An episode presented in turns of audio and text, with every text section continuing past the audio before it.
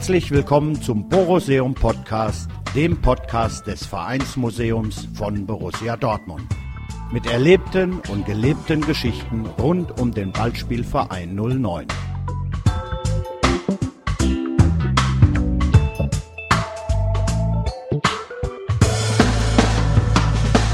»90 Minuten, in denen der Pott bebt. Eine Reise durch die Historie des Derbys.« Gelesen von Stefan Petschak, Text von Marek Schabowski.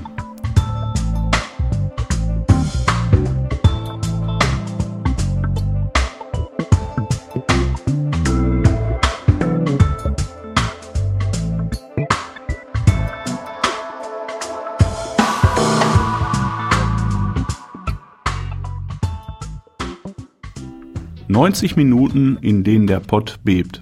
Eine Reise durch die Historie des Derbys.« Am 26. Oktober ist es wieder soweit, das Revierderby steigt. Zum 143. Mal trifft Schwarz-Gelb auf Blau-Weiß.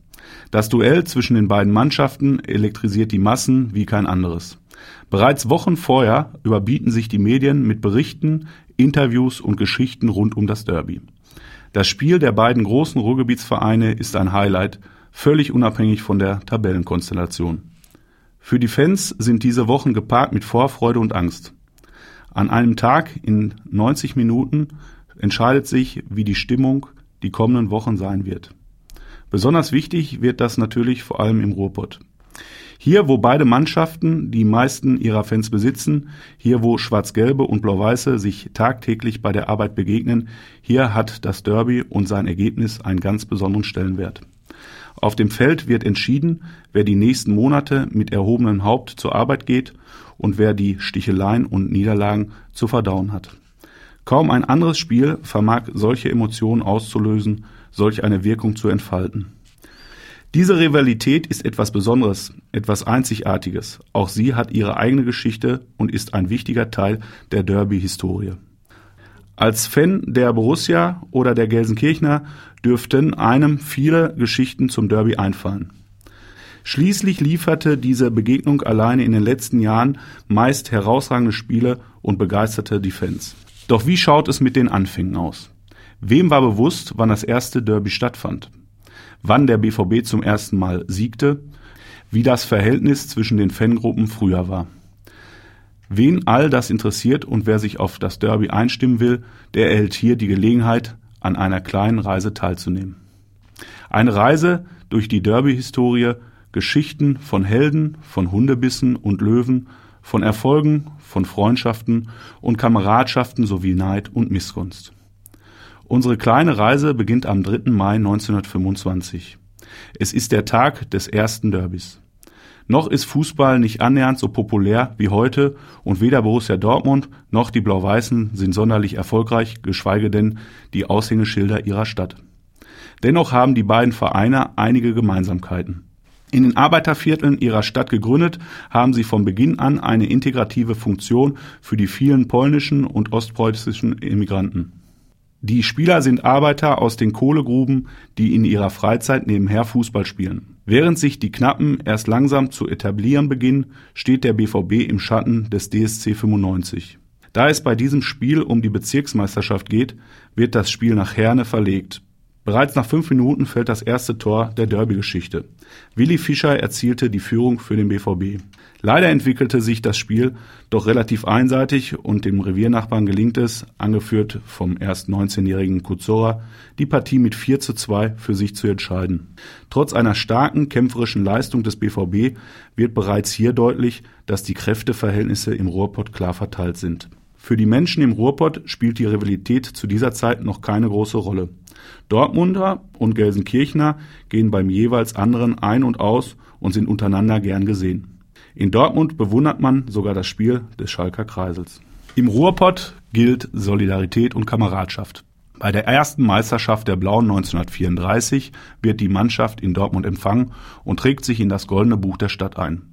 Für viele gilt der Grundsatz, Hauptsache ein Westdeutscher holt den Titel. Die Knappen mausern sich in den 1930er Jahren zur spielbestimmenden Mannschaft im Deutschen Reich.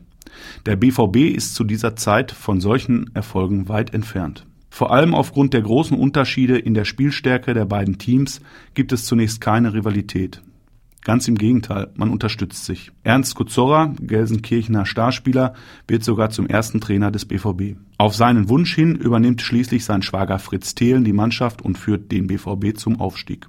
Die Derby-Statistik dieser Zeit liest sich aus Borussensicht leider etwas negativ. Bei 16 Aufeinandertreffen in der Gauliga gelingt dem BVB nur ein einziger Sieg, dazu kommt es zu 14 Niederlagen und einem Unentschieden. Der erste Lichtblick dieser Zeit ist der A-Jugendtitel der Borussen 1939. Diesen konnten sie über den Reviernachbarn erringen. Einigen dieser Talente sollte es in den 1940er und 1950er Jahren gelingen, die bisher einseitigen Derbys offener zu gestalten.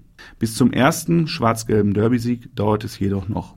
Vor 70 Jahren schließlich, am 14.10.1943, gewinnt die Borussia zum ersten Mal das Derby.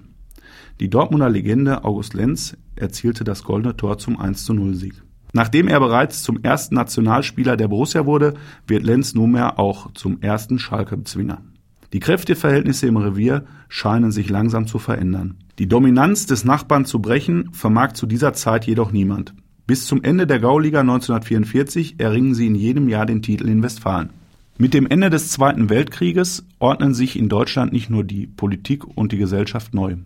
Auch im Ruhrpott hat eine neue Zeit begonnen. Was sich mit dem Titel in der A-Jugend 1939 bereits angedeutet hat, wird am 18. Mai 1947 schließlich Realität. Im Finale um die Westfalenmeisterschaft 1946-47 bezwingt die junge Dortmunder Mannschaft die hoch favorisierten Gelsenkirchener. Angeführt vom alten Lenz und verstärkt durch junge Leute gelingt dem BVB in Herne ein 3 zu 2 im ausverkauften Schloss Strünkede. Der Fußball hat sich mittlerweile zum Großereignis entwickelt. Das Stadion ist ausverkauft, die Stimmung extrem gespannt und doch herrscht zwischen den beiden Fanlagern eine freundschaftliche Stimmung. Im Westen des Pots erkennt man die Leistung des BVB an. In Dortmund jedoch will man der Übermannschaft jener Zeit die Grenzen aufzeigen. Der Sieg der Borussia kommt überraschend. Nach 21 Jahren werden die Knappen als Westfalenmeister abgelöst. Im Fanlager der Blauen wird diese Niederlage wenig positiv aufgenommen. Erstmals beginnt sich eine kleine Rivalität herauszubilden.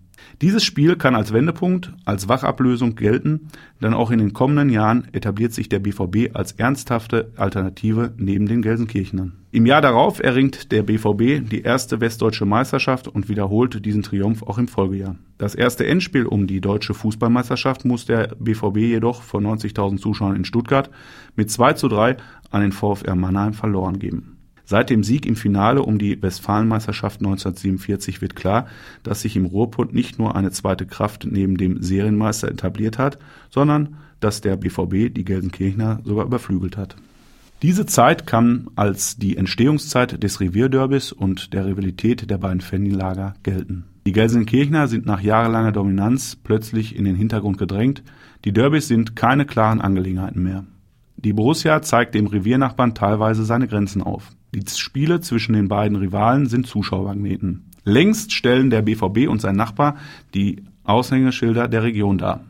Doch trotz aller Rivalität besinnen sich die Fans auf die gemeinsamen Wurzeln als Arbeitervereine aus dem Pott. So zeigen sich die Fans der Borussia solidarisch mit den Gelsenkirchnern, als diese 1956 durch eine ungerechte Schiedsrichterentscheidung um das Finale der deutschen Fußballmeisterschaft gebracht werden. Anstatt des Traumderbys trifft der BVB auf den Karlsruher SC.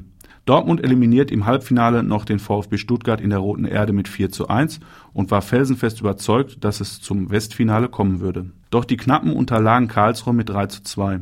Die Borussia wähnte sich aufgrund dieser Ungerechtigkeit auf einem Rachefeldzug für den Reviernachbarn. Mit Transparenten brachten die BVB-Fans ihre Sympathien zum Ausdruck. Trotz Unkenrufe und böse Geister, nach Westfalen kommt doch der deutsche Meister. Wurde Schalke in Karlsruhe auch verschoben, so wird Borussia den Titel nach Westfalen holen. Mit diesen und weiteren Parolen bekundeten die BVB-Fans die Einigkeit des Pots und Westfalens. Auch in Gelsenkirchen drückte man diese Tage der Borussia noch die Daumen. Das Klima unter den Vereinen war gut, wohlwollend und solidarisch. Rivalität spielt eine Rolle, doch freute man sich für den jeweils anderen. Dinge, die heute für einen Großteil der Fans fast aberwitzig klingen. Mitte der 1950er Jahre dominierte das Ruhrgebiet Fußball-Deutschland. Mit Essen, Dortmund, Gelsenkirchen gehen vier Titel in Folge in den Westen der Republik. Während die Knappen jedoch 1958 die letzte Meisterschaft der Vereinsgeschichte feiern, holt der BVB 1963 den letzten Titel der Oberliga vor Einführung der Bundesliga. Die Kräfteverhältnisse im Revier haben sich langsam aber sicher in Richtung der Borussia entwickelt. Für die Zuschauer sind die Spiele meist ein Spektakel. Endergebnisse wie ein 6 zu 3, ein 5 zu 3 oder ein 5 zu 0 sind völlig normal. Mit Einführung der Bundesliga übernimmt der BVB die Vorherrschaft im Revier. Vom 7. September 1963 bis 20. April 1968 erleiden die Gelsenkirchner eine Derby-Niederlage nach der anderen. Mitunter deklassiert die Borussia die Königsblauen. So auch am 26. September 1964, einem aus blauer Sicht sehr traurigen Tag. In der heimischen Kampfbahn erleben die Gelsenkirchner eine Lehrstunde. Die wie im Rausch spielenden Dortmunder um Schmidt, Emmerich und Konietzka führen schon in der Halbzeit mit 6 zu 0. Den königsblauen Fans schwant bereits Böses. Wo sollte dieses Spiel noch hinführen? Die schwarz-gelben Fans hingegen sind völlig begeistert und lassen ihre Helden hochleben. In der Kabine des BVB herrscht ausgelassene Stimmung. Die Spieler trinken Sekt und Trainer Eppenhoff bittet um Nachsicht mit dem Gegner.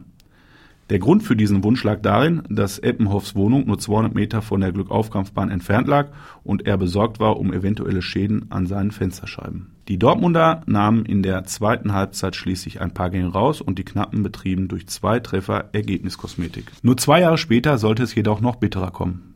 Der BVB auf dem Zenit seiner Spielstärke führte die Königsblauen vor. Angeführt von seiner furiosen Offensivreihe um Held Emmerich Libuda spielt Dortmund zu dieser Zeit national und international bei den Großen mit.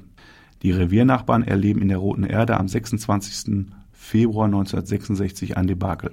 Die Borussia fegt die Königsblauen mit 7 zu 0 aus dem Stadion und sorgt für den bis heute höchsten Derbysieg. Mitte der 1960er Jahre ist für die Knappen gegen Dortmund kaum was zu holen. Die Dortmunder sind dem Reviernachbarn enteilt und erreichten eine Dominanz, die der des Nachbarn aus den 1930er Jahren ähnelt. Die Ergebnisse verdeutlichen den Leistungsunterschied nur zu deutlich. Dennoch bleiben die Fans untereinander friedlich und akzeptieren die Verhältnisse im Revier. Doch mit dem Gewinn des Europapokals als erste deutsche Mannschaft überhaupt beginnt der Niedergang der Borussia.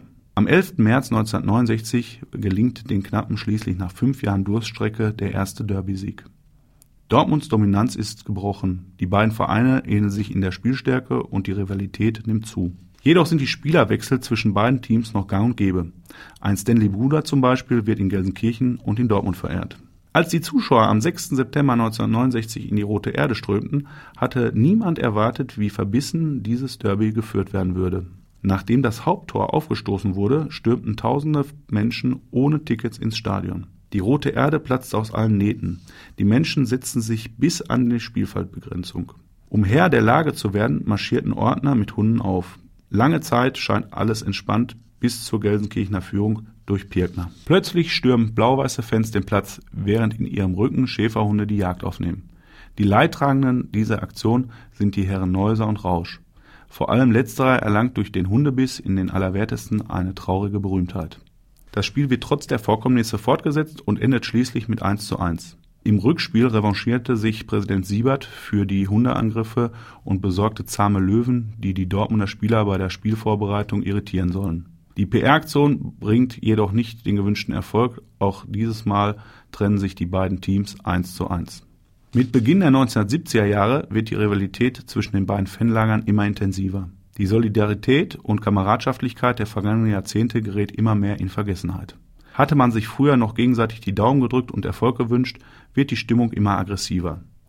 Die Derbys enden in Gewaltexzessen, die Fangruppen leben in Neid, Häme und Missgunst. Angefacht durch den Abstieg des BVB und die Verwicklung der Blauen in den Bundesliga-Skandal entsteht zwischen beiden Vereinen eine missgünstige Stimmung.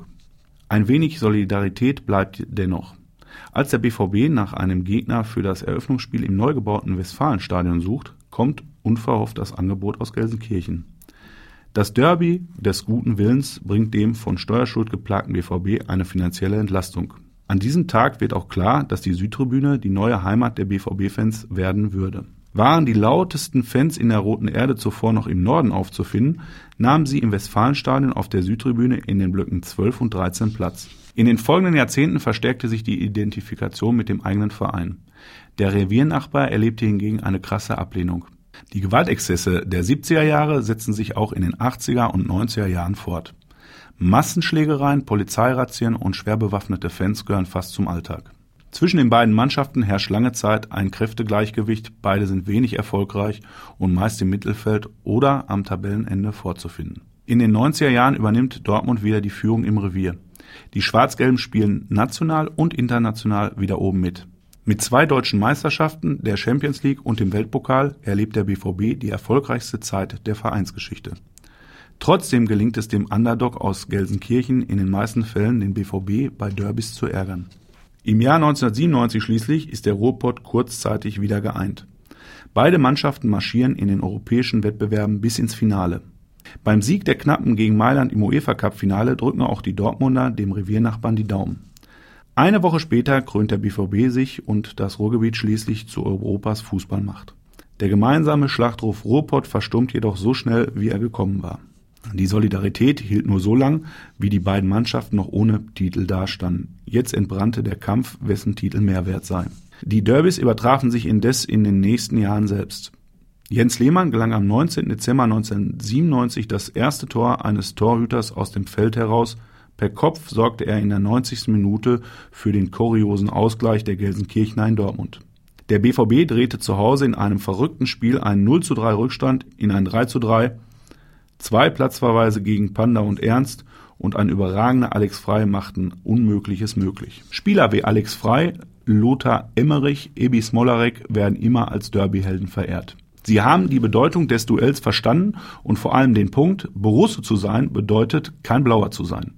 Das ist etwas, worunter die Verehrung von Spielern wie Möller, Lehmann und Metzelder leidet. Doch weg von diesen Aspekten hin zu Ereignissen, an die man sich als Dortmunder gern erinnert. Da finden sich vor allem in der jüngeren Vergangenheit zwei Derbys. Wir schreiben den 12. Mai 2007. Borussia Dortmund hatte eine wechselhafte und wenig erfreuliche Saison gespielt. Drei Trainerwechsel einschließlich eines langen Abstiegskampfes zehren an den Nerven der BVB-Fans. Knapp 30 Kilometer westlich sieht zu dieser Zeit alles rosig aus. Als Tabellenführer reist man zum BVB und hat bei günstiger Konstellation die Chance, in Dortmund Meister zu werden. Für jeden BVB-Fan ist dieses Szenario natürlich der Supergau. Für die Fans im Stadion ist eines klar. Ein Titel der Blauen in Dortmund, das wäre die Höchststrafe. Vor allem, da man gerade erst dem Abstieg entronnen ist. Die Gelsenkirchener hingegen sind selbstbewusst und marschieren durch die Dortmunder Innenstadt zum Stadion und skandieren die Meisterschaftsambitionen. Entgegen aller Erwartungen wird dieses Spiel jedoch für diese zum Supergau. Die Dortmunder spielen völlig befreit auf, während die Knappen wie gelähmt wirken. Mit Leidenschaft und Herz und den Fans im Rücken stürmt die Borussia immer wieder aufs Tor. Die Gelsenkirchener hingegen sind dem Druck offensichtlich nicht gewachsen. Die Stimmung und die Kulisse tun dazu ihr Übriges. In der 44. Minute dann der Nackenschlag. Das 1 zu 0 durch Alex Frei. Was viele in dem Moment vergessen, der BVB kann erstmals seit 1998 wieder einen Derby-Heimsieg feiern. Auch in der zweiten Halbzeit bleibt der BVB die bessere Mannschaft. In der 85. Minute schließlich macht Smolarek alles klar.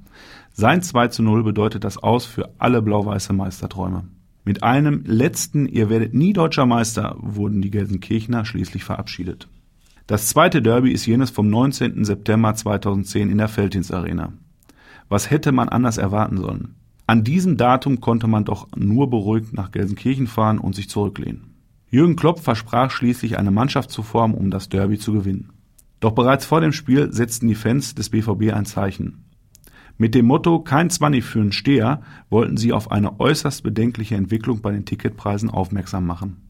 Mit dem Ziel von fairen Eintrittspreisen boykottierten die Fans das Spiel. Auf dem Feld setzte die Mannschaft schließlich das nächste Zeichen und nahm von Beginn an Fahrt auf.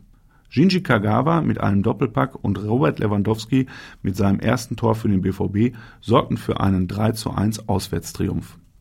Die Knappen wurden förmlich an die Wand gespielt. Dieses Spiel sollte ein Anfang sein, an dessen Ende die siebte deutsche Meisterschaft stand. Am 26. Oktober heißt es wieder Derby-Time.